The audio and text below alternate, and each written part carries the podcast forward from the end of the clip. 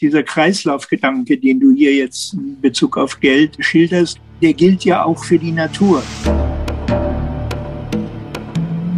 Ich habe einen ganz tollen Demeterbauern getroffen. Der hat mir das sehr einfach erzählt und für mich völlig verblüffend. Da gibt es Gras, das fressen die Kühe. Die Kühe machen daraus Mist,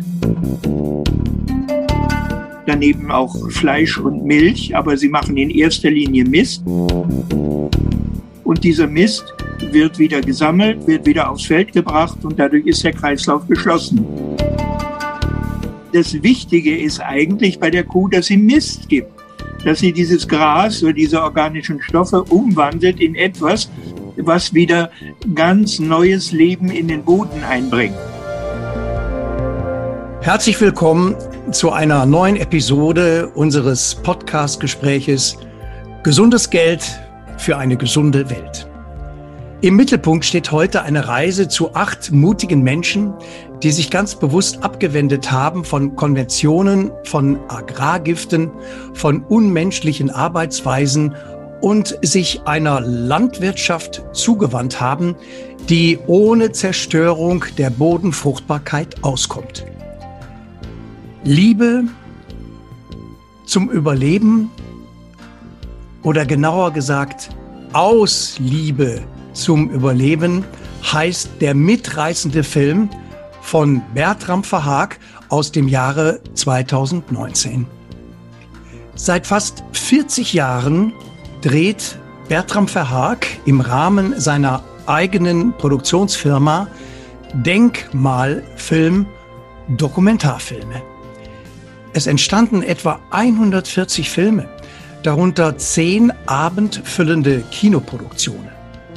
Konsequent, beharrlich und nachhaltig fühlt er sich als Produzent, Autor und Regisseur umwelt- und sozialpolitischen Themen verpflichtet. Indem er Menschen in den Mittelpunkt seiner Filme stellt und porträtiert, die sich bei gesellschaftlichen Fragen einmischen, hofft er mit seinen Filmen Mut zu machen. Niemand soll sich ohnmächtig dem Dogma unterwerfen, da kann man ja sowieso nichts machen. Herzlich willkommen zum Gradido Podcast Bertram Verhaag. Hallo. Ja, auch von meiner Seite aus der Gradido Akademie ganz herzlich willkommen, lieber Bertram. In deinem Film Aus Liebe zum Überleben erzählt quasi jeder Protagonist seine ganz persönliche Geschichte.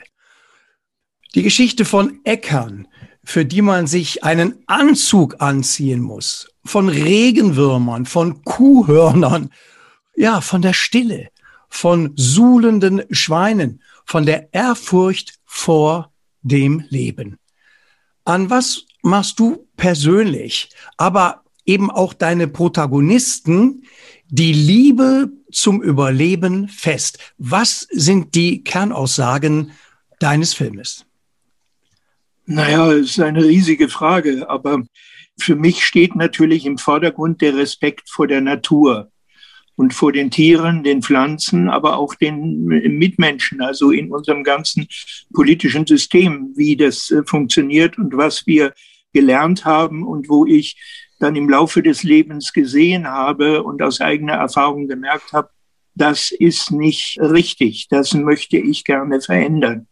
Und ich bin jetzt nicht jemand, der gleich die ganze Welt verändern will, weil da mhm. erreicht man nämlich gar nichts, sondern ich schaue mich um einfach in meiner Umgebung, was kann ich tun, um das Ganze ein bisschen besser zu machen und menschlicher. Und das ist eigentlich mein Ziel. Und deswegen auch habe ich mich diesen Bauern genähert oder die ja oft dann per Zufall dann irgendwie auf mich zugekommen sind oder die ich getroffen habe, um deren Besonderheiten, die eigentlich für jeden durchschaubar, weil das ist ja wichtig auch, dass der Zuschauer sieht, was macht er, warum und wie macht er das. Und das liegt alles im Rahmen des Möglichen, was auch jeder eigentlich selber tun könnte. Und wir würden ja eine Stunde reden, wenn ich jetzt jeden aufzählen ja, würde. Ja, Ja. Aber es gibt zum Beispiel eben einen Franz Kögel, der einfach nicht mehr aushalten konnte, dass er, wenn er morgens in den Stall gegangen ist, irgendwelche Tiere entweder tot oder krank oder sich nicht wohlgefühlt haben und so weiter. Und dann hat er von einem Moment auf den anderen beschlossen, ich muss das anders machen. Ich mache das biologisch. Und das fing dann schon an mit den Hörnern natürlich, weil ja in der industriellen Landwirtschaft eben vorgeschrieben ist, dass die Kühe die Hörner abzuschneiden haben oder die Bauern den Kühen die Hörner abschneiden, um einen Gefahrenpunkt auszuschließen, um Versicherungen zu schonen, was weiß ich. Aber auch natürlich aus dem Grund, dass man dann mehr Tiere in einem Stall unterbringen kann. Wenn Kühe Hörner haben, dann müssen sie sich in dem Stall auch wirklich begegnen können und aneinander vorbeigehen können. Weil die Tiere haben genauso, also die Kühe eine Rangordnung, wie wir das bei uns Menschen oh. ja auch kennen. Mhm. Und da muss einfach der Platz da sein, dass man aneinander vorbeigehen kann, ohne dass man sich diesen Platz erkämpfen muss.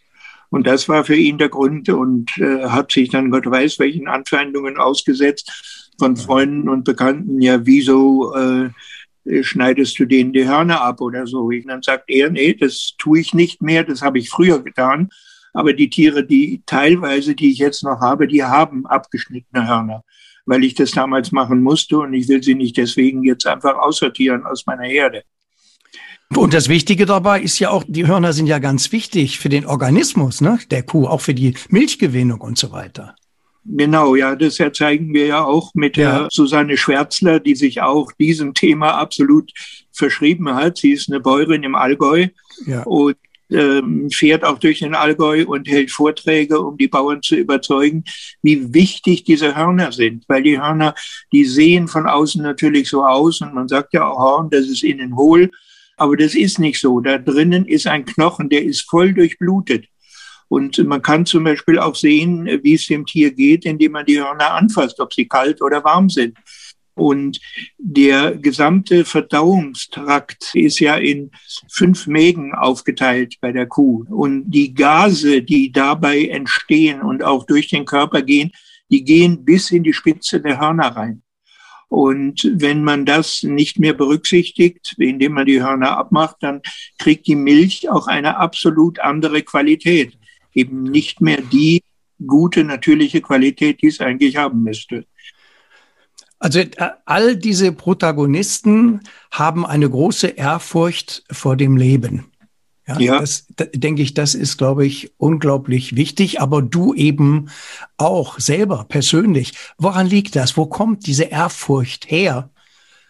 Ist, ist die einem angeboren oder äh, reift die über, über die Jahre? Wie kommt man zu dieser Ehrfurcht vor dem Leben? Nee, es ist nicht, wie ich vorhin schon gesagt habe, irgendwo entstanden in meinem Leben. Ich bin zwar auf einem Bauernhof aufgewachsen, die ersten sechs Jahre meines Lebens, und habe da auch wunderbar gelebt und wahrscheinlich auch ein Urvertrauen mehr erworben, ja. weil man mich ja nicht kontrollieren konnte. Ne? Sonst werden Kinder ja wahnsinnig kontrolliert, aber auf einem Bauernhof kann nicht dauernd immer jemand hinterherlaufen oder ich habe dann zwar auch schlimme Dinge erlebt, da bin ich in einen Zementhaufen reingelaufen. Oh. also das war eine ziemliche Operation. Oh also nicht Operation in dem Sinne, sondern ja. sie wieder sauber zu waschen und sauber ja, zu kriegen. Ja. Ist aber Gott sei Dank nichts geblieben davon. Mhm, mhm, ja, aber da gab es eben Schweine, Kühe, Hühner, wir hatten einen Pfau, einen Hund natürlich. Also es war das Leben, naja, gut, ich habe damals mit sechs Jahren nicht so viel über die Zukunft nachgedacht oder dass sich das mal verändern würde. Das habe ich dann erst im Laufe der Schulzeit und dann im Studium und dann eigentlich auch durch meine praktische Arbeit entdeckt, wie die Welt sich verändert und wie einfach Tiere, wenn man diesen Unterschied sieht, wie Katzen und Hunde zu Hause gepflegt und gehegt und gestreichelt werden und wie auf der anderen Seite eben diese sogenannten Nutztiere misshandelt und gequält werden und an Beinen aufgehängt, nur weil irgendwelche Religionen die Tiere lebend haben wollen, um sie zu schächten und so weiter. Also da werden die mit dem Kran an den Beinen hochgezogen aus dem Schiff rauf auf einen LKW und so weiter. Das sind Bilder, die sind also unerträglich. Wir werden ja oft im Fernsehen auch überfallen mit solchen Bildern wie Tiere gequält werden oder Ferkel rumgeschmissen werden und aussortiert werden oder im Stall verenden oder Hühner oder, oder, oder. Aber es ist für mich verblüffend. Du hast vorhin ja auch die Frage gestellt, warum ändert sich nichts? Man sieht das und findet es abscheulich und grässlich und wendet sich sofort irgendetwas anderem zu. Und auch die verantwortliche Politik geht nicht hin und verändert das von heute auf morgen. Wir haben eine Landwirtschaftsministerin, die jetzt zwar das Kükenschreddern abschaffen will, aber immer noch, obwohl wir schon mindestens seit zehn Jahren darüber reden, immer noch fünf Jahre dazu gibt, bis sich die Wirtschaft, und es sind ja nicht die Bauern, die das tun, sondern es sind drei riesige Unternehmen auf der Welt, die diese Küken erzeugen und überall hin verteilen und die diese Aussortierung der männlichen Küken machen und die männlichen Küken schreddern. Also das sehen wir alles und trotzdem werden der Industrie, der Wirtschaft immer noch so lange Übergangsfristen gewährt. Also das ist für mich eine unerträgliche Situation eigentlich. Ja. Bernd, du hast ja auch ähnlich wie Bertram schon in frühen Jahren deine Erfahrungen gemacht, äh, was quasi auch die Ehrfurcht vor dem Leben angeht. Du hast dir sehr früh die Menschen, ich glaube, du warst sechs Jahre oder sieben Jahre, die Menschen angeschaut und dich gefragt, warum gibt es eigentlich so riesen zwischen äh, Reich und Arm? Ne? Ja, das war das, was mich damals schon beschäftigt hatte. Ich wusste damals ja noch nichts, was man den Tieren antut. Das habe ich leider oder habe ich dann später eben auch erfahren müssen. Und hier kommt auch irgendwas zusammen.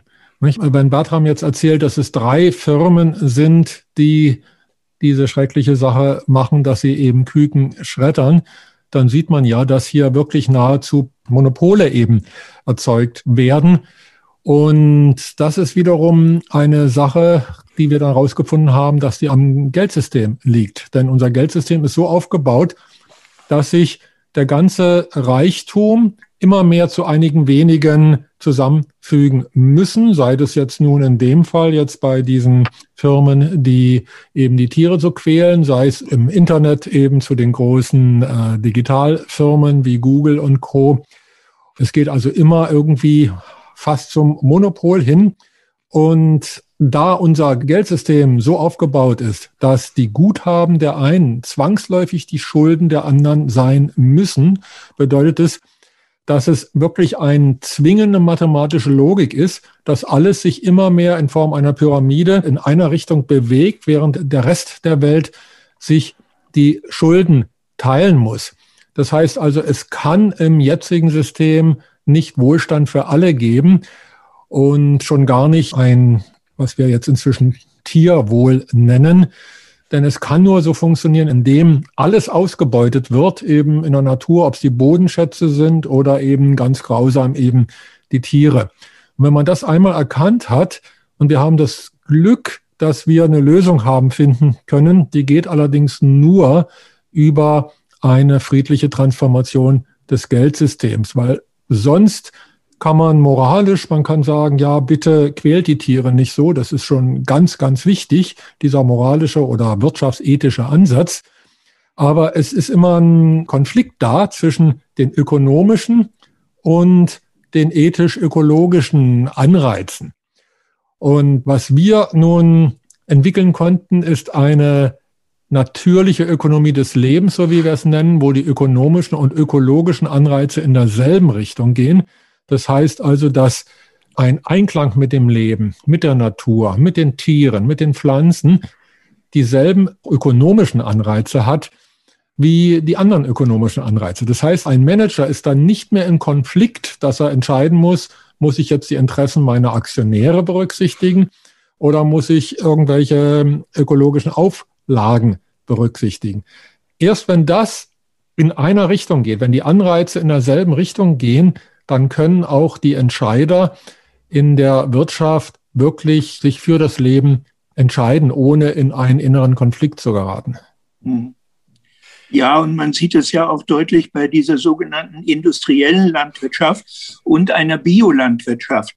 Die Biolandwirtschaft ist ja jahrzehntelang überhaupt nicht gefördert worden. Die wurde als rückständig beschrieben und die müssen wir überwinden und wir müssen Schweine erzeugen, die kein Fett mehr haben, weil die Menschen mageres Fleisch essen wollen oder weil sie durch das Wirtschaftswunder zu dick geworden sind oder, oder, oder. Das sind alles die Gesichtspunkte, die zählen aber nicht etwa jetzt mal die Tieren und die Pflanzen anzuschauen und zu sagen, okay, das wäre ein würdiges Leben für diese Tiere. Und ich habe das vorhin schon gesagt, ich finde es empörend, dass man teilweise diese Misshandlungen entdeckt und sie auch anspricht und trotzdem diesem System immer noch fünf oder zehn Jahre gibt. Das gleiche ist ja mit der Gentechnik und Glyphosat dass man Glyphosat eigentlich verbieten wollte. Aber die Lobby und die Mächtigen in diesem Land haben durchgesetzt, dass es noch fünf Jahre weiter verwendet werden darf. Und das sind genau diese Machtverhältnisse, die man eigentlich brechen muss oder ja, brechen, das will man nicht schaffen, aber viele Menschen einfach darüber informieren und ihnen im Kleinen einen Anreiz bieten. Denn ich meine, der Kunde hat ja eine wahnsinnig große Macht. Wenn er nicht mehr diese oder jene Nahrungsmittel, muss man die ja nennen, kauft und sich wieder entschließt, wirkliche Lebensmittel zu kaufen, dann kann er dadurch auch die Produktion verändern. Aber das muss er erstmal verstehen.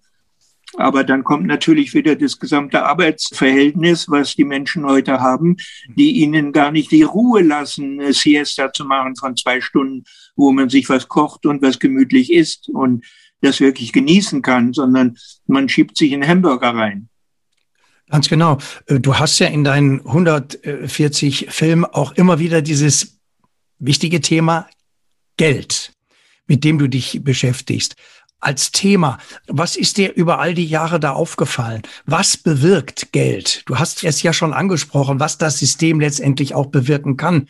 Aber wie stehst du persönlich zum Geld und wie hast du das über all die Jahre erfahren? Was macht das Geld mit dem Menschen? Ja, also das habe ich jetzt nicht in dem Sinne erarbeitet oder studiert, Bernd, wie du das im Moment machst. Äh, ich habe davon mitgekriegt, dass es einfach Menschen gibt, denen das zu viel war und die dann in ihrer Gegend eine andere Währung eingeführt haben oder es gibt diesen sogenannten Tauschhandel, wo man das Geld ausspart etc. Ich sehe nur eigentlich die tolle Seite bei diesem Grundeinkommen, dass man allen Menschen einfach ein Grundeinkommen vermittelt, was sie aus einem gewissen Zwang herausnimmt. Und dann wird immer gesagt, na ja, so sind die heute auch erzogen oder so, die werden das nur ausnutzen und nicht in dem Sinne weiterführen, dass sie sagen, okay, da habe ich jetzt ein schönes Polster und jetzt gucke ich, wo kann ich mit Freude arbeiten. Das ist ja für mich noch irgendwie immer das wichtigere Thema. Mir sind Menschen begegnet, die waren 70, 80 und dann haben sie endlich ihre Ideen, die sie schon während dem Leben hatten, während ihrem vorherigen Leben in eine andere Richtung lenken. Also ich denke da an einen Senior hier in München, der früher also Bananen gezüchtet hat in Ecuador in der ganz normalen Art und Weise, wie das halt bei uns gemacht wird. Und inzwischen ist er ein Berater für biologischen Bananenanbau bei diesen Plantagen. Weil er eigentlich immer gesehen hat, mein Gott, das ist ein solches Gift, was wir da drauf tun. Aber er kann oder meinte nicht aus diesem System herauszukommen. Und das ist mir viel bei den Bauern begegnet, dass die Bauern tatsächlich entdeckt haben, mein Gott, was mache ich mit dem Gift? Ich schau mal, was ist eigentlich hinter mir auf der Wiese, wo ich gerade dieses Gift ausgesprüht habe. Und da hat er gesehen, das sind kleine Würmer, die Regenwürmer, Insekten, das lebt alles nicht mehr. Und hat sich dann von heute auf morgen entschieden und hat gesagt, diese Art von Landwirtschaft mache ich nicht mehr. Er ist nach Hause gefahren und gesagt, ich mache nur noch Bio. Und das hat er auch mit Erfolg. Und eigentlich alle haben das mit Erfolg gemacht, die aus solchen innerlichen Überzeugungen heraus ihre Art von Landwirtschaft geändert haben, weil sie einfach mit offenen Augen gesehen haben, wie zerstörerisch unsere Landschaft ist. Da fällt mir jetzt wieder der Boden ein. Einer von den Bauern erzählt eben, dass wenn zufälligerweise beim Ausbringen von Dünger und Pestiziden bestimmte Streifen freigelassen werden, also die nichts davon abkriegen, dann wächst da gar nichts mehr. Das heißt, es wächst nur noch wegen der Chemie, die wir in den Boden reintun, aber nicht mehr aus den inneren Kräften des Bodens heraus, wo Milliarden von Lebewesen daran beteiligt sind, dass da wunderbare Lebensmittel entstehen, die uns auch heilen. Und da fällt mir wieder ein, ich habe jetzt recherchiert kürzlich nach Statistiken. Wie sind die inneren Werte unserer Lebensmittel, wie Obst, Gemüse und so weiter. Da sind ja überall bestimmte Mineralien, Mikronährstoffe drin, die uns nutzen, wenn wir das essen. Und da ist ein wahnsinniger Rückfall in den letzten 40 Jahren, ob das jetzt bei Äpfeln sind, wenn das früher 100 Prozent war, sind es jetzt nur noch 20 Prozent der Stoffe, die wir eigentlich da haben wollen. Oder das Magnesium im Brokkoli oder so. Da ist nur noch 20 Prozent von dem da, was vorher mal, also jetzt in Bezug auf das Magnesium mit 100 Prozent da war. Und es ist wahnsinnig wertvoll, sich diese Statistiken mal anzugucken, wie die Pflanzen oder die Früchte, die nach außen wunderbar aussehen, aber nach innen nicht mehr den Gehalt haben, den sie haben müssten. Und das wahrscheinlich auch der Grund ist, warum bei uns so viele Krankheiten sind. Also was den Film äh, sicherlich auch ausmacht, ist der Mut, den jeder zu sehr erfährt, der diesen außergewöhnlichen Menschen bei der Arbeit zusieht. Also Mut für eine, ich sag mal, andere Art der Landwirtschaft einzustehen, Mut auch auf sein Herz zu vertrauen, ein bisschen unter dem Motto Kopf, Hals, Maul, ja? Ja, ja, da gibt's diesen Josef Kögel, der sagt diesen Satz so schön. Ja fand ich verblüffend, einfach aus einem Bauernmund so etwas zu hören. Ja, ja. Also ich lasse mich nicht mehr beherrschen von dem, was da im Kopf vorgeht, was ich irgendwo gelernt habe, was angeblich richtig sein soll, sondern ich richte mich nach meinem Herzen. Und mein Herz sagt mir, lass den Kühen die Hörner dran, lass die Kühe auf die Wiese raus, lass sie das Gras fressen, lass die Kälber bei den Kühen bleiben und so weiter. Alles diese Maßnahmen, das sind im Einzelnen vielleicht kleine, aber die formen sich langsam zu einer Landwirtschaft, die demütig ist, die Ehrfurcht vor der Natur und vor den Tieren hat. Diese Veränderung, das ist toll, das bei den Bauern mitzuerleben. Und das ist viel, viel mehr, als man das sonst in der Industrie erleben kann. Die behaupten immer, na ja, wir haben so viel investiert, da können wir jetzt nicht ändern und müssen das weitermachen. Und es werden immer mehr Leute rausgeschmissen und immer mehr mechanisiert und digitalisiert und so weiter. Dabei bräuchten wir doch, wie gesagt, ein Grundeinkommen und daneben noch eine Arbeit, die mir Spaß macht und wo ich ein bisschen Geld verdiene und wo ich dann im Gesamten aber ein tolles Auskommen habe und gut leben kann. Das passt ideal natürlich jetzt zur natürlichen Ökonomie des Lebens, Bernd. Was Bertram hier gerade sagt, Stichwort eben auch aktives Grundeinkommen und so weiter und so weiter. Ja, wir haben natürlich genau untersucht, also die Argumente für das Grundeinkommen und gegen das Grundeinkommen. Und auf beiden Seiten gibt es Argumente, die stichhaltig sind und es gibt Argumente, naja, die vielleicht nicht ganz so stichhaltig sind.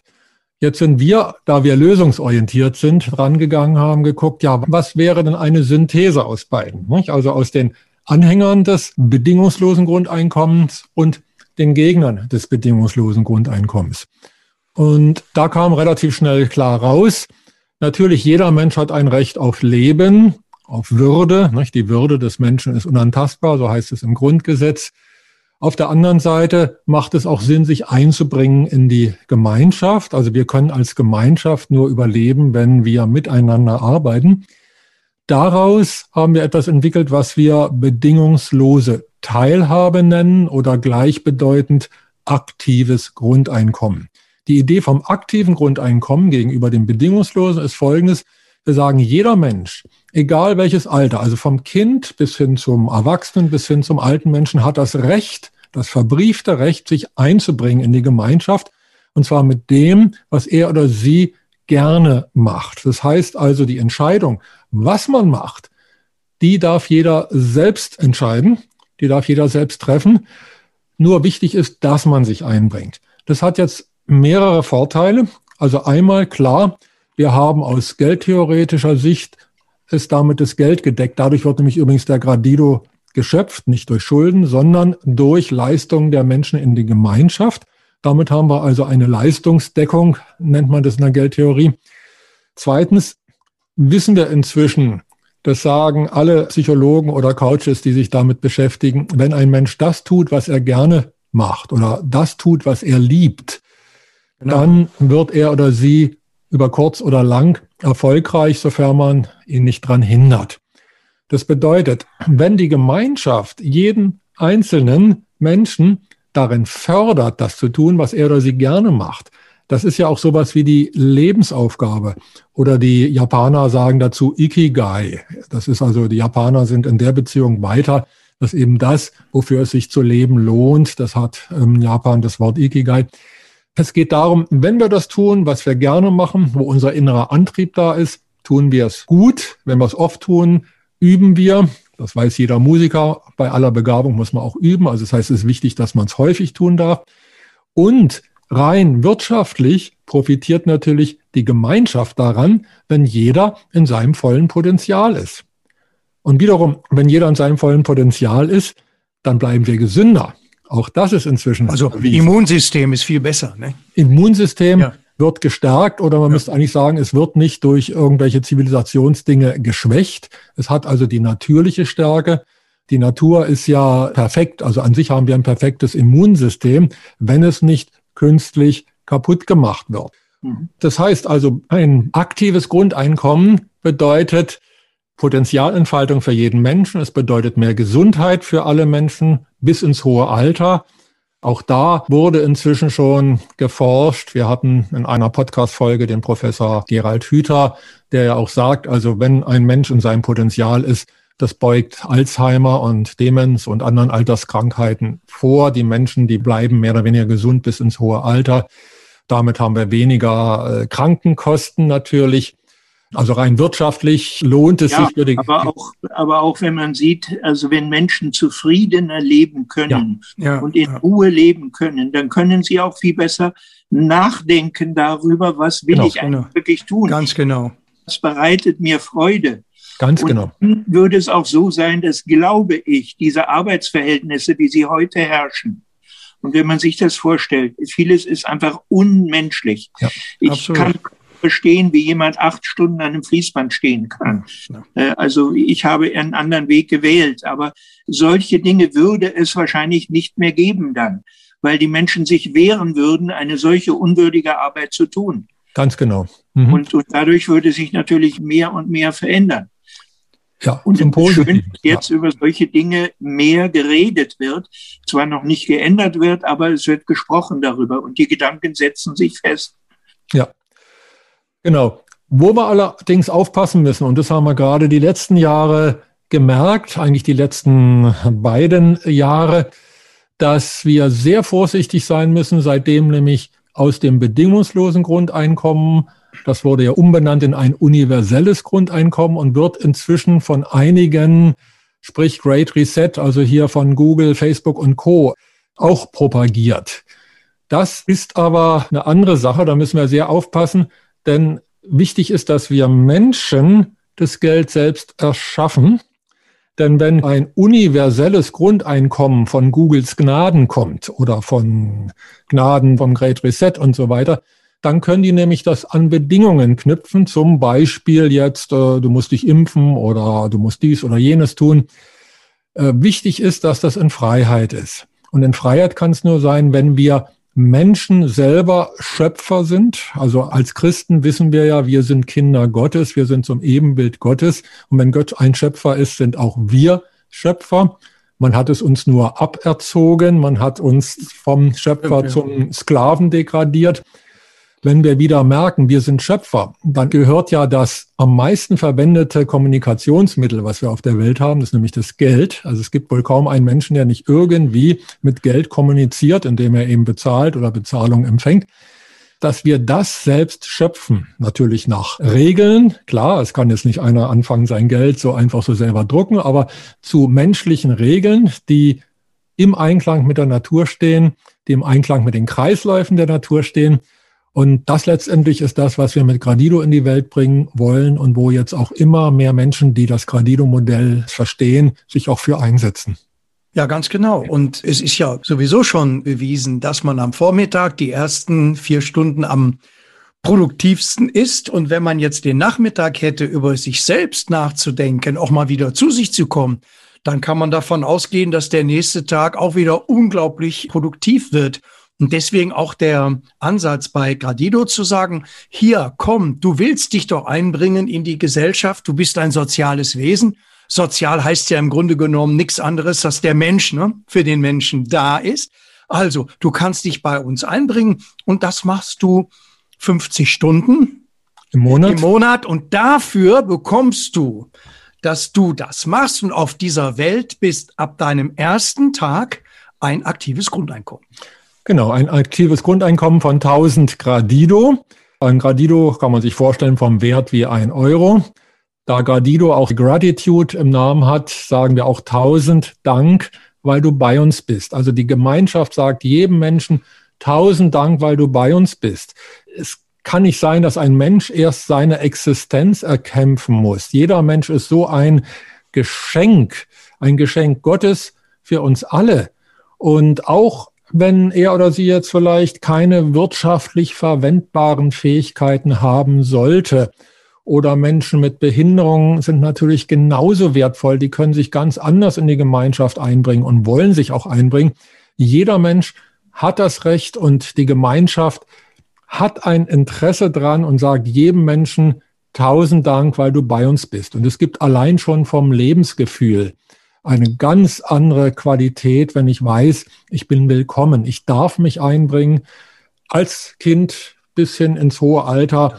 Die Gemeinschaft, die dankt mir dafür, dass ich mich einbringe. Und dieses Grundeinkommen ist dann einfach ein Sockel. Insofern, da sind wir wieder ähnlich wie bei den Ideen des bedingungslosen Grundeinkommens. Und selbstverständlich kann ich in diesen, also 50 Stunden im Monat sind ja etwa zwei Stunden am Tag, Selbstverständlich kann ich mich in der übrigen Zeit in der Wirtschaft betätigen, wie auch immer ich will. Und selbstverständlich kann jemand, der in der freien Wirtschaft mehr verdient als diese 20 Gradido die Stunde, der kann natürlich auch sagen, ich brauche jetzt kein aktives Grundeinkommen. Es ist erstens freiwillig, aber es ist jedem garantiert, dass er oder sie das machen kann. Was auch wieder eine große Absicherung ist, wenn jetzt Menschen sich selbstständig machen. Die wissen, Sie können niemals so tief fallen. Es ist immer ein Netz da, und man sagt, ja gut, dieses Geschäft, was ich hier machen wollte, hat so nicht funktioniert, aber ich bin immer abgesichert durch das aktive Grundeinkommen. Und dadurch entstehen natürlich eben dann auch ganz tolle, viele neue Ideen, die wir ja. dann gemeinsam umsetzen können. Ja. Das ethische Grundprinzip von Gradido basiert ja darauf, das Wohl des Einzelnen mit dem der Gemeinschaft und der Umwelt und der Natur in Einklang zu bringen.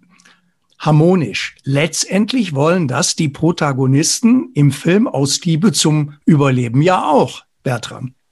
Das ist ja quasi die Gemeinsamkeit, die wir hier sehen. Und da gibt es eben ganz, ganz wichtige Anknüpfungspunkte. Bernd, Gradido orientiert sich eben am Kreislauf des Lebens. Ja. Das sehen wir ja jetzt gerade ganz, ganz deutlich auch, was damit gemeint ist. Im Frühling. Ja. So bist du ja auch darauf gekommen. Kreislauf des Lebens. Ja. Ja, also der Kreislauf des Lebens, den haben wir ja alle gegenwärtig. Also das Leben beginnt mit der Geburt. Wir leben eine Weile und wir sterben dann wieder. Das mögen wir Menschen nicht so gerne. Also zumindest das Sterben mögen wir nicht so gerne. Und deshalb versuchen wir, das Sterben zu verhindern und vergessen dabei manchmal das Leben dabei. Das heißt, in unserer westlichen Gesellschaft versucht man immer in einer Richtung zu wachsen. Was natürlich nicht sein kann, weil der Kreislauf des Lebens ist Naturgesetz. Also Werden und Vergehen haben wir von dem Atom bis hin zur Galaxie, nur in unterschiedlichen Lebenszyklen. Also es ist immer ein Kreislauf oder eine spiralförmige Bewegung. Die östlichen Philosophien, die kennen das, die sind viel mehr kreislauforientiert als wir im Westen. Und wenn wir das nachbilden, Also bei Gradido machen wir es, dass der Gradido geschaffen wird, ohne dass Schulden entstehen. Es wird dann pro Monat dreimal 1000 Gradido geschaffen für jeden Menschen, einmal als Grundeinkommen, einmal als Staatseinkommen und einmal als Ausgleichs- und Umweltfonds, der jetzt in der jetzigen Zeit ganz besonders wichtig ist. Und wenn man immer nur Geld schöpfen würde, dann würde es immer mehr werden. Da lernt man schon in der Schule, dann würde es Inflation geben. Und wenn man das schon weiß, dann planen wir es doch gleich mit ein. Das heißt, das Geld ist auch vergänglich. Im Laufe des Jahres die Hälfte des Geldes, das heißt aus 1000 Gradido ist dann nach einem Jahr 500 Gradido, sind 5,6 Prozent im Monat. Klingt viel, ist aber viel weniger als wir zurzeit an Abgaben bezahlen müssen, ob das nun Steuern sind, ob es Versicherungen sind und sonstige Abgaben, weil die fallen alle weg, die braucht man nicht mehr. Also das Staatseinkommen reicht für das jetzige, den jetzigen öffentlichen Haushalt, beispielsweise in Deutschland haben wir es ausgerechnet, plus Gesundheitswesen, plus Sozialwesen. Das ist also alles mit dieser zweiten Geldschöpfung, wie wir es nennen, schon abgegolten. Das bedeutet auch, dass wir keine Pflichtbuchhaltung mehr machen müssen. Das bedeutet wiederum, dass der Staat uns nicht kontrollieren muss. Also natürlich dürfen wir Buchhaltung machen zur Selbstkontrolle, dass wir schauen, wie viel nehmen wir ein und wie viel geben wir aus, aber nicht in Form von staatlicher Kontrolle, ist nicht mehr nötig. Das heißt, wir werden viel freier und das, was wir tun, das ist auch steuerfrei. Also wir können uns viel, viel freier bewegen, als es jetzt möglich ist. Und gleichzeitig, dieses Modell lässt sich weltweit einwenden. Damit können wir die Armut auf der Welt komplett beseitigen und Wohlstand für alle weltweit schaffen. Also ich ja. halte, halte fest, keine Steuern und keine Schulden, richtig? Mhm. Also Schulden im Sinne von, wenn ich mich entschließe, einen Kredit aufzunehmen, ja, das darf man. Mhm. Aber dass das Geld durch Schulden geschaffen wird, das ist ein Hauptfehler im alten System. Das heißt, es kann ohne Schulden im alten System kein Geld geben. Die Guthaben der einen sind die Schulden der anderen. Insofern, ja, Staatshaushalt ohne Schulden zum Beispiel ist eine, quasi eine, eine Folge davon. Also die Staaten sind nicht mehr dann verschuldet bei Gradido. Wenn ich jetzt einen Kredit aufnehmen will, weil ich vielleicht jetzt gerade ein Unternehmen gründen will oder ein Sabbatjahr machen will oder sowas, dann kann ich das tun dann kann mir jemand anders Gradido leihen und ich gebe ihm die eben zum vereinbarten Zeitpunkt wieder zurück. Aber das ist dann ein freiwilliger Kredit, der auf Gegenseitigkeit beruht, der Win-Win-Situation für beide Teile dann mit sich bringt. Das ist möglich, deshalb sprechen wir da auch eher vom Kredit. Kredit kommt ja aus dem Lateinischen, heißt so viel wie Vertrauen. Glauben, Vertrauen heißt Credere. Und wenn zwei Parteien sich vertrauen, dann warum soll nicht ein Kredit möglich sein? Aber es muss freiwillig sein und gegenseitigen Einvernehmen. Ja, also interessant ist ja, dass dieser Kreislaufgedanke, den du hier jetzt in Bezug auf Geld schilderst oder, oder Geldnutzung in dieser Gesellschaft, der gilt ja auch für die Natur. Ja. Ich habe einen ganz tollen Demeterbauern getroffen, der hat mir das sehr einfach erzählt und für mich völlig verblüffend. Da gibt's Gras, das fressen die Kühe. Die Kühe machen daraus Mist, aber auch daneben auch Fleisch und Milch, aber sie machen in erster Linie Mist und dieser Mist wird wieder gesammelt, wird wieder aufs Feld gebracht und dadurch ist der Kreislauf geschlossen. Genau. Und ja. da sagt er, das Wichtige ist eigentlich bei der Kuh, dass sie Mist gibt, dass sie dieses Gras oder diese organischen Stoffe umwandelt in etwas, was wieder ganz neues Leben in den Boden einbringt. Und diese Sachen, die bei uns im Vordergrund stehen, nämlich Fleisch- und Milcherzeugung, sind eigentlich Nebenprodukte. Ganz die, genau. Das Wichtige bei der Kuh ist eigentlich, dass sie diesen Mist produziert und den Boden weiter fruchtbar hält und fruchtbar macht. Und das machen die natürlich, die Demeter-Bauern, also die biologisch dynamisch wirtschaftenden Bauern, natürlich noch sehr viel weitergehender durch die Präparate, die sie zuführen, angefangen von Quarzsand, ganz fein gemahlen, der bestimmte Funktionen hat, oder Löwenzahn oder, oder, aber auch die Kräfte, die oben aus dem Kosmos kommen, die dann aufgenommen werden. Und das alles sich in den Boden anreichert, dass man einfach eine heilende Landwirtschaft hat. Das genau. heißt, da sind wieder alle Stoffe, die wir brauchen, nötig drin und wir können besser leben. Und wenn man das kombiniert mit einem anderen Geldsystem, dann äh, haben wir schon wahnsinnig viel erreicht. Absolut. Also wenn man sich ärgert, sagt man ja oft so ein Mist, aber hier ist ja ein ganz anderer Mist gemeint, ein heilsamer Mist in dem Sinne. Ja, ja. ja. Ja, es ist sehr viel verdreht in unserer Welt. Also, dass man zum Beispiel den Mist einen negativen Touch gibt. Ja. Wir haben kürzlich gesprochen mit dem Professor Michael Braungart. Das ist der. Ah, ah kenne ich. Habe ich auch einen Film schon gemacht über Ah, ihn. wunderbar, wunderbar. Dann brauche ich ja nicht viel erzählen. Also der Begründer der Cradle-to-Cradle-Bewegung.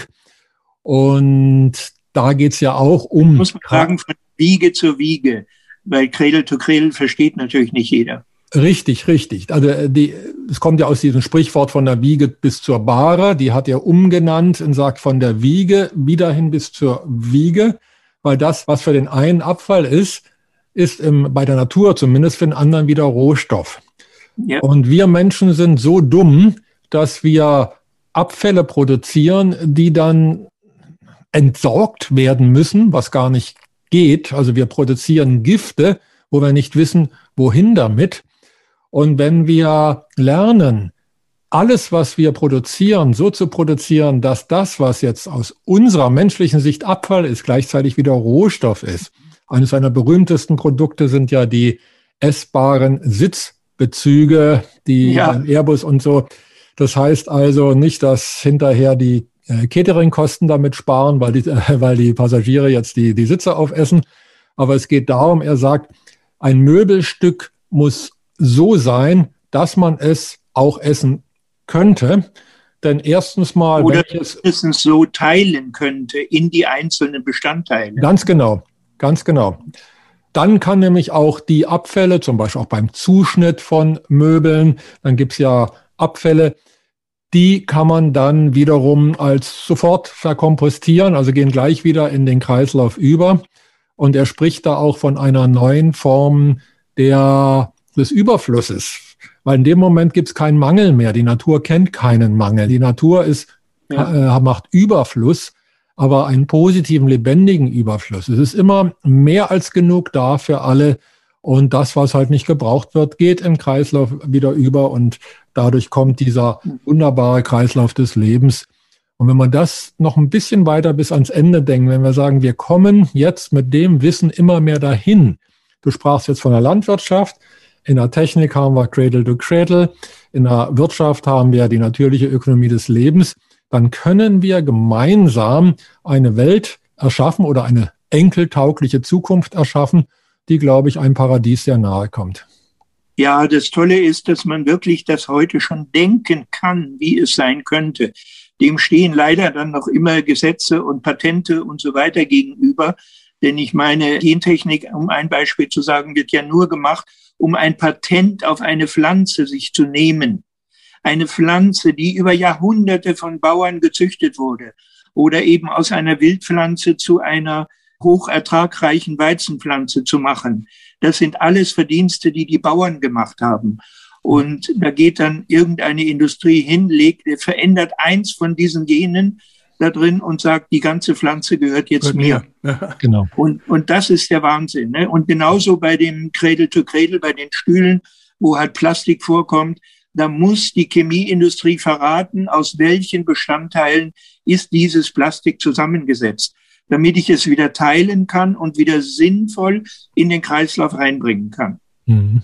Ja, und der Wahnsinn ist eben auch der, wegen der Patente, das ist ein ganz wichtiges Thema. Ich kann ja auch sozusagen Luft verändern oder Wasser verändern und dann sage ich, ja, das Wasser gehört jetzt mir oder die Luft gehört mir. Ja. Und das ja. wichtige Thema ist ja, Bertram, dein Einsatz gegen die Gentechnik ist ja legendär. Ja, mit gekaufte Wahrheit, Gentechnik im Magnetfeld des Geldes, ist dir ja ein, ja, ein dokumentarischer Thriller gelungen über die Freiheit der Wissenschaft. Und das ist, glaube ich, dein zehnter Film, wenn ich mich nicht irre, gewesen mit dem Thema Code of Survival, die Geschichte zum Ende der Gentechnik. Und da räumst du eben auch mit dem Aberglauben der Gentechnik-Befürworter auf, man könnte ja die Weltbevölkerung nur und ausschließlich mit Gentechnik ernähren. Was sind kurz zusammengefasst denn deine Hauptkritikpunkte an dieser Gentechnik und wie kann man die Freiheit der Wissenschaft schützen? Ach, Gentechnik, ja, wie gesagt, ich habe zehn Filme zum Thema ja. Gentechnik gemacht. äh, um das mal zusammenzufassen, Gentechnik wurde ja nicht gemacht, um uns bessere oder verträglichere oder heilendere Lebensmittel zu erzeugen, sondern sie wurde gemacht, um den Bauern abhängig zu machen. Das heißt, der Bauer soll jedes Jahr neues Saatgut kaufen müssen, was gentechnisch verändert ist. Das war das Erste, was mich eigentlich daran wahnsinnig empört hat und dann veranlasst hat, da näher einzusteigen, weil ich hatte nie gelernt, was Gentechnik ist. Ich habe in der Schule nicht gelernt, was ein Gen ist. Das habe ich alles erst im Grunde durch diese Dreharbeiten erfahren und fand es für mich wichtig, eben das anderen Menschen mitzuteilen, was ich für Erkenntnisse hatte und denen zu helfen, da auch vielleicht sich dagegen zu wehren oder keine Genmilch mehr zu kaufen oder ich meine, viel haben wir ja auch erreicht, dass es eben Eierproduktion gibt, die nur von Hühnern kommt, die keine Gentechnik verändertes Fressen gekriegt haben und, und, und. Ja, also das ist das eine. Das zweite ist natürlich, dass sie, und das hat mich dann, nachdem ich das erkannt habe, noch mehr erzürnt, dass sie durch die Gentechnik die Pflanze so verändern, dass sie nicht mehr keimfähig ist. Das heißt, die Abhängigkeit der Bauern noch weiter zu erhöhen. Aber was mich empört hat, ist einfach ein Getreide essen zu sollen, was den Keim nicht mehr in sich trägt der ist weggemacht worden, aber nicht, weil es für mich gut ist, sondern weil die anderen ihre Patente darauf legen wollten und weil man, wenn man dieses nicht mehr keimfähige Getreide wieder aussät, dann hat es eben kein Wachstum mehr oder es kommt nur sehr viel weniger Frucht durch. Und das sind eigentlich die schlimmen Dinge. Ja, noch etwas anderes, was ich dann entdeckt habe, ist, wenn Pflanzen gentechnisch verändert sind, dann zerstören sie die sogenannten Knöllchenbakterien bei den Wurzeln. Jede Pflanze, vor allem die Leguminosen, haben sogenannte Knöllchenbakterien an den Wurzeln. Wenn man die mal ausgräbt, sieht man überall so kleine weiße Punkte. Mhm. Und die haben die Funktion, Stickstoff aus der Luft einzusammeln und der Pflanze und dem Boden zur Verfügung zu stellen. Durch die gentechnische Veränderung werden diese Knöllchenbakterien zerstört. Das heißt, diese Fähigkeit der Pflanze, sich aus sich selber heraus zu ernähren und zu unterstützen, wird unterbrochen.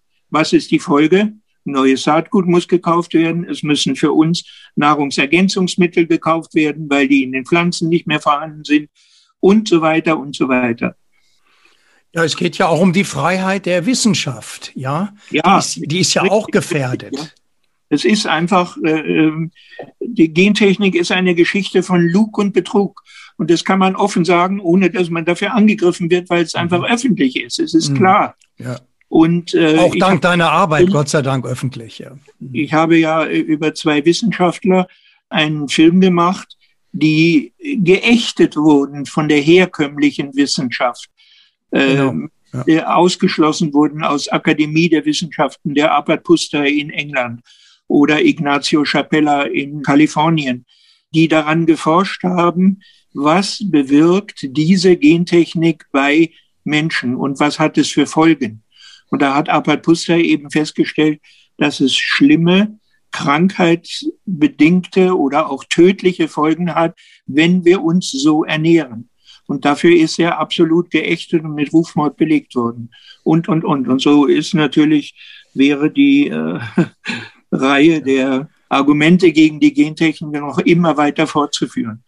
Absolut. Also Bernd, die Freiheit der Wissenschaft ist doch auch für die Gradido Akademie für Wirtschaftsbionik ein sehr, sehr hohes Gut. Also wie kann man verhindern, dass Freidenken nicht unter kommerziellen Druck gerät. Geht das überhaupt bei der natürlichen Ökonomie des Lebens? Und wenn ja, wie machen wir das? Wie stellen wir das an, bitte?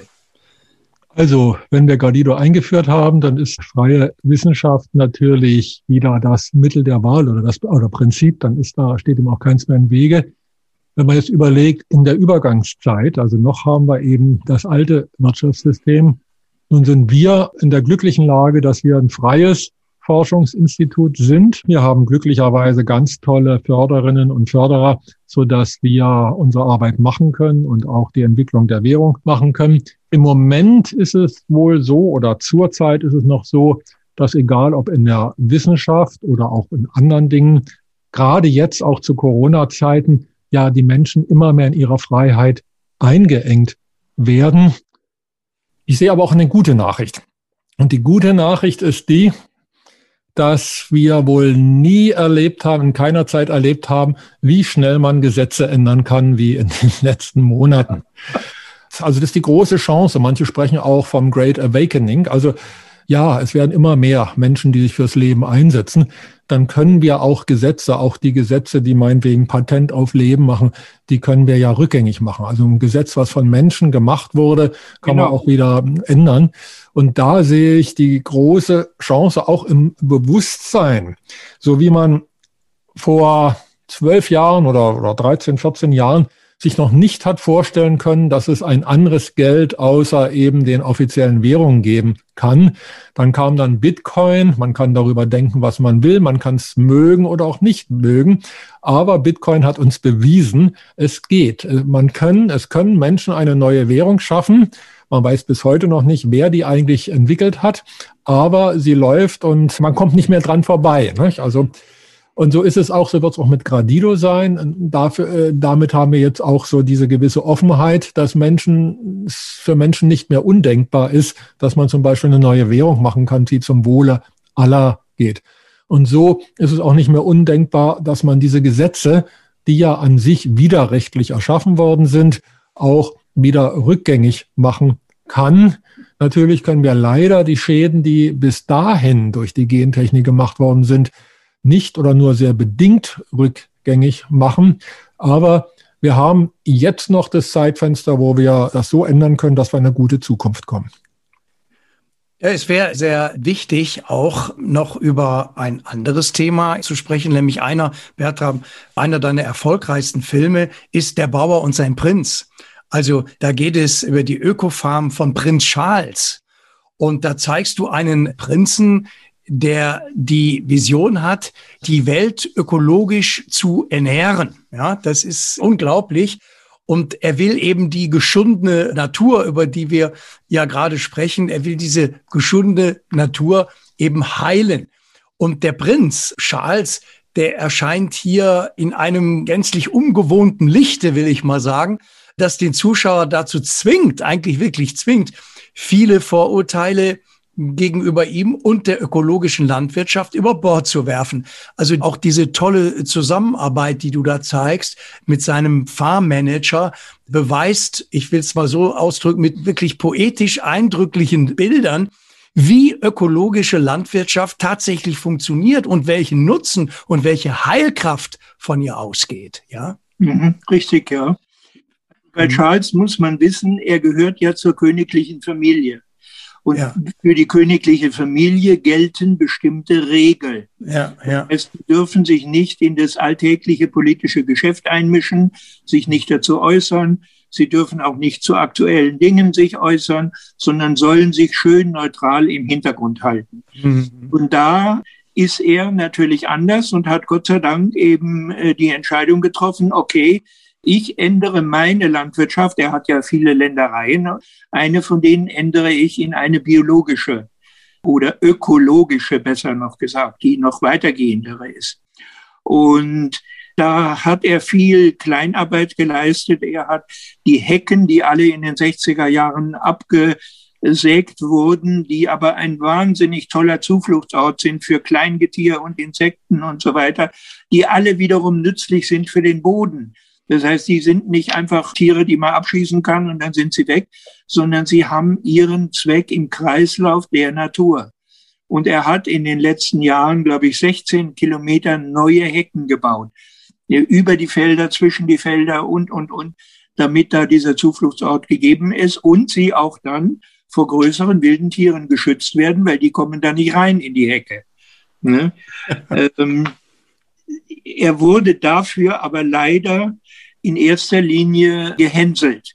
Der Prinz, der mit den Pflanzen spricht. Wobei er das ja auch nicht wörtlich meint, dass er sich da hinsetzt und redet mit ihnen, sondern er hat einen Gedankenaustausch. Das heißt, er sitzt davor und beobachtet sie und weiß, und das tun wir alle, und ich muss sagen, habe das in meinem Leben ja auch entdeckt, je mehr ich mich mit Natur und Tieren oder so befasse, sehe ich, dass die alle fast wie einen Willen haben. Es ist zielgerichtet ihr Tun. Sie reagieren auf irgendetwas. Selbst Schweine, die man nur als tumpe Lebewesen in einem geschlossenen Stall kennt oder so, die springen über die Wiese und suchen sich genau das, was sie wollen und haben auch ein Verhältnis zu den Menschen. Ja. Also das sind alles enorme Dinge, die ich entdeckt habe und die natürlich jeder weiter auch entdecken könnte, wenn er mehr diese Freiheit hätte, tatsächlich. Aber an die Landwirtschaft oder so, da darf ja kaum noch ein normaler Bürger hin, um nicht zu sehen, was sie da wieder tun. Oder wenn ich jetzt wieder an meinen Biobauern denke, denen wird vorgeworfen, na ja, dann werden sie halt nachts rausgehen und das Gift ausbringen, wenn sie schon tagsüber und dann groß parlieren. Nein, haben sie nicht. Sie brauchen keinen Kunstdünger oder so. Ne? Mit den Schweinen bin ich jetzt drauf gekommen, weil ich arbeite gerade an einem anderthalb Stunden Film, also ein Kinofilm über die sogenannte Agrarwende. Das heißt, wo ich jetzt ein bisschen weiter äh, aushole in dem Blick, nämlich was müssen wir alles ändern, damit wir tatsächlich eine Wende in der Landwirtschaft haben, und zwar in einer größeren, äh, in einem größeren Ausmaß. Und habe da einen Bauern gefunden in Hohenlohe, das ist ja bei euch ganz in der Nähe da, Künzelsau, der 1600 Bauern um sich herum versammelt hat und mit denen gemeinsam wirtschaftet. Das heißt, sie züchten alle gemeinsam dieses schwäbisch-hellische Schwein, dieses berühmte vorne und hinten schwarz, Mohrenköpfle genannt, die wiederum auf der Weide leben dürfen und können und müssen, weil es sind Weidetiere, die schon fast ausgestorben waren und jetzt ein Revival erleben, Gott sei Dank. Aber auch durch die Initiative von diesem Menschen, Rudolf Bühler, der es geschafft hat, einfach da ganz neue Strukturen zu schaffen. Und er hat die Bauern veranlasst, einen Schlachthof zu kaufen. Das heißt, nicht er hat ihn gekauft, sondern die Bauern haben Anteile gegeben, jeder 500 Euro, um dann den Schlachthof, der zugemacht werden sollte, der Stadt Schwäbisch Hall zu erwerben und da jetzt ihre eigenen Tiere zu starten. Was das wieder für Folgen hat. Das heißt, es gibt keinen Tiertransport mehr, keinen großartigen sondern die werden abends in einen Anhänger geladen, vom Besitzer selber in den Schlachthof gefahren und am nächsten Morgen, wenn sie sich beruhigt haben, sie haben dort auch einen eigenen Stallraum, dann werden sie geräuschlos und überraschend geschlachtet, so dass sie da jetzt keine großen Ängste oder irgendwelche Hormone entwickeln, die das Fleisch wieder verändern. Ne? Das ist ja das auch wieder, was mich, was mir dann wieder einfällt wenn ich Tiere quäle und schlage und sie in unnatürlichen Art und Weise halten, dann wirkt sich diese Haltung und diese Erfahrung der Tiere ja auch auf das Fleisch aus. Das heißt, wir essen ein Fleisch, wo diese Informationen alle mit drin sind. Und das ist einfach ungeheuer. Ja, wir hoffen, diesen Film dann im Herbst ins Kino bringen zu können, weil er hat jetzt nicht nur die Schweine, sondern das Gleiche gilt auch für Kühe und kuhgebundene Kälberhaltung. Und sie haben eine eigene Käserei erworben, die auch bankrott gehen, um bankrott zu gehen. Und er hat dann Geld bei Bauern und Bürgern gesammelt, um diese Käserei zu erhalten. Und die verarbeitet nur noch Heumilch. Und die zahlen, und das ist ja auch wieder interessant, einen hohen Milchpreis von über 60 Cent, während der normale Milchpreis bei 36 Cent halt liegt. Das heißt, diese Art von Wirtschaft, die ist sehr wohl gut, gesund und sie ist erträglich und die Bauern können davon leben. Und die alten Bauernhöfe, die sonst leer stünden, sind erhalten worden, weil da gewirtschaftet wird, dass sie einen fairen Preis für ihre Produkte erhalten. Hm? Ja, das ist ein ganz, ganz wichtiges Thema. Wenn wir auf die Tiere schauen, wenn wir auf die Landschaften schauen, wenn wir auf die Böden schauen, wie wichtig ist es, das alles im Einklang mit der Natur zu machen? ohne Druck, ohne Gifte zu bewirtschaften. Das ist ja auch letztendlich das Ziel von Gradido weltweit, Bernd, die natürliche Ökonomie des Lebens zu schaffen, ein Wirtschafts-, Finanz- und Geldsystem, was Mensch und Natur wirklich schützt und nicht bedroht. Das ist es doch. Das passt eigentlich sehr gut auch zu dem neuen Film. Das passt sehr gut zusammen. Wichtig ist wirklich, dass alle die lebensbejahenden Menschen, Projekte, Initiativen und so weiter, dass wir jetzt zusammenkommen, dann haben wir eine Chance, wirklich auch eine gute Zukunft zu gestalten gemeinsam. Und da sind eben einige Beispiele dabei. Also jetzt hier auch die Landwirtschaft, sei es die biologische Landwirtschaft oder jetzt hier auch die Agrargenossenschaft. Das sind alles Bewegungen in die richtige Richtung, zusammen mit der natürlichen Ökonomie des Lebens können wir es auch noch leichter machen. Also im Moment ist es auch so, dass zwar die ökologischen Bauern irgendwie überleben können, aber es wird ihnen nicht leicht gemacht. Also man muss sagen, es müssen ganz schöne Persönlichkeiten sein. Und wenn ich so an den Film denke von dir hier, Liebe zum Überleben, das sind schon starke Persönlichkeiten, die hier das durchsetzen, also die wirklich ihren Weg gehen. Das kann nicht jeder. Also es gibt auch Leute, die haben nicht so diese Stärke. Wenn wir das Geld- und Wirtschaftssystem transformieren und jedem Menschen die Möglichkeit geben, dann würde es bedeuten, dass acht Milliarden Menschen im Einklang mit der Natur, mit der Zeit leben und auch darin bestärkt werden, dann wird das nochmal ganz anders und dann stehen wir nicht gegen die Industrie, sondern dann stehen wir miteinander. Auch die Industrie können wir mit ins Boot holen. Die wird ja gefördert durch einen Ausgleichs- und Umweltfonds, dass die umstellen auf lebensbejahende, natürliche Produktion. Das geht ja alles, wenn die wirtschaftlich auch entsprechend Anreiz haben. Also ich glaube, die vielen guten Bewegungen, da ist wichtig, dass wir in einer Great Cooperation, in einer großen Kooperation ja. immer mehr zusammenkommen. Und da bin ich inzwischen sehr optimistisch, weil ich auch merke, mit je mehr Menschen wir sprechen. Also wenn wir mit lebensbejahenden Menschen sprechen, dann kommt auch immer wieder eine gute Resonanz in die Richtung. Also ich bin da inzwischen sehr optimistisch, dass wir Menschen das Ruder noch umreißen können. Ja, lieber Bertram, du stellst dein Leben in den Dienst des Social Business.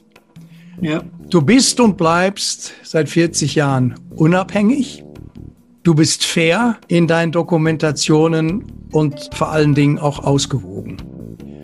Und du lieferst mit deinen preisgekrönten Filmen einen sehr hohen gemeinschaftlichen Nutzen für uns alle. Und du bist wirklich im wahrsten Sinne des Wortes ein Social Entrepreneur. Du rufst unsere Gesellschaft auf, ne? Zu mehr Menschlichkeit, also mehr Miteinander und nicht gegeneinander. Und du kämpfst für Respekt vor der Natur und auch den Naturgesetzen zu mehr Nachhaltigkeit. Und auch forderst du uns alle auf, zu Mut, sich einzumischen. Ganz herzlichen Dank an dich, lieber Bertram Verhaag, für dieses ja aufmunternde und hoffnungsvolle Gespräch, gerade in diesen Zeiten, ja, wo die Menschen mehr denn je erkennen, wie wichtig es ist, im Einklang mit der Natur und der Schöpfung zu leben. Ganz herzlichen Dank, Bertram. Ja, ich bedanke mich ganz herzlich, dass ich daran teilnehmen durfte oder dass ihr mich aufgefordert habt, an dem Gespräch teilzunehmen. Bin ich froh und bedanke mich. Ja, auch ich danke dir ganz herzlich, lieber Bertram. Es war ein tolles Gespräch, was viele gute neue Erkenntnisse, denke uns allen drei gegeben hat ja. und damit sicherlich auch unseren lieben Zuhörerinnen und Zuhörern wieder neue Inspirationen, neue Impulse geben kann, auch so diese Hoffnung wiedergeben kann, dass wir es gemeinsam schaffen können, wirklich eine enkeltaugliche Zukunft gemeinsam zu gestalten. Ja. ja. Und wir freuen uns wie immer natürlich auf das Feedback unserer großen Podcast-Gemeinde und das eben auch über die Internetseite www.gradido.net. Bis zum nächsten Mal, wenn es wieder heißt, gesundes Geld für eine gesunde Welt. Tausend Dank an alle, sagen Michael und Bernd.